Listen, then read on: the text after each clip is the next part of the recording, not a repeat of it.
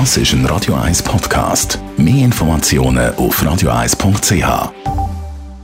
Die Morgenkolumne auf Radio 1.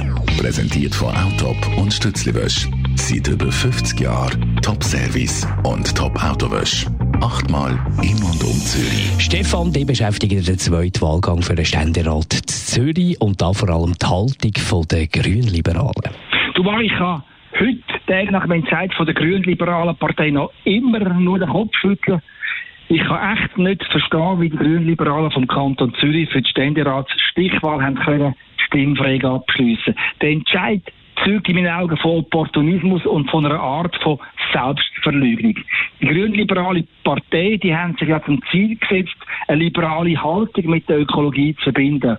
Aber wenn die Partei sich einmal müssen Klartext reden und sich für ihre Grundprinzipien entscheiden, eben eine liberale Grundhaltung und den Umweltschutz, dann klicken sie ein, dann kneifen sie. Das ist genau im Fall vom Noser und von der Schlatter der Fall. Wenn man nämlich das Politprofil von beiden Kandidaten vergleicht, dann sind Fakten sonnenklar. Der Noser ist ein liberaler Denker, einer, der auch ganz viele grüne Anliegen vertritt, etwa beim Klimaschutz oder bei der Energiepolitik.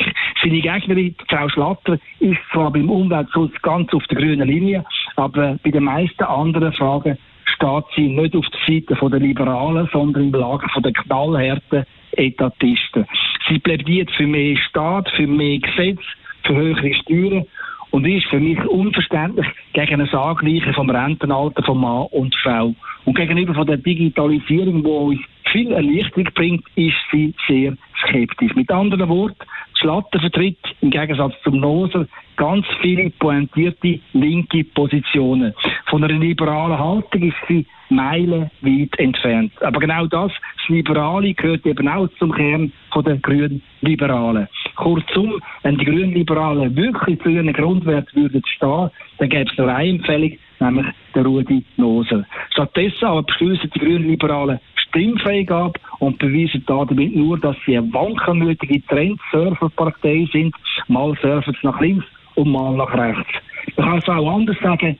Es ist eine Partei, die kein Rückgrat hat und wo der Gummi der wichtigste Grundstoff ist. Die Meinung von Stefan Barmettler, Chefredakteur von der Handelszeitung, die kann man nachlesen, die Kolumne auf radio1.ch. Die Morgenkolumne auf Radio 1.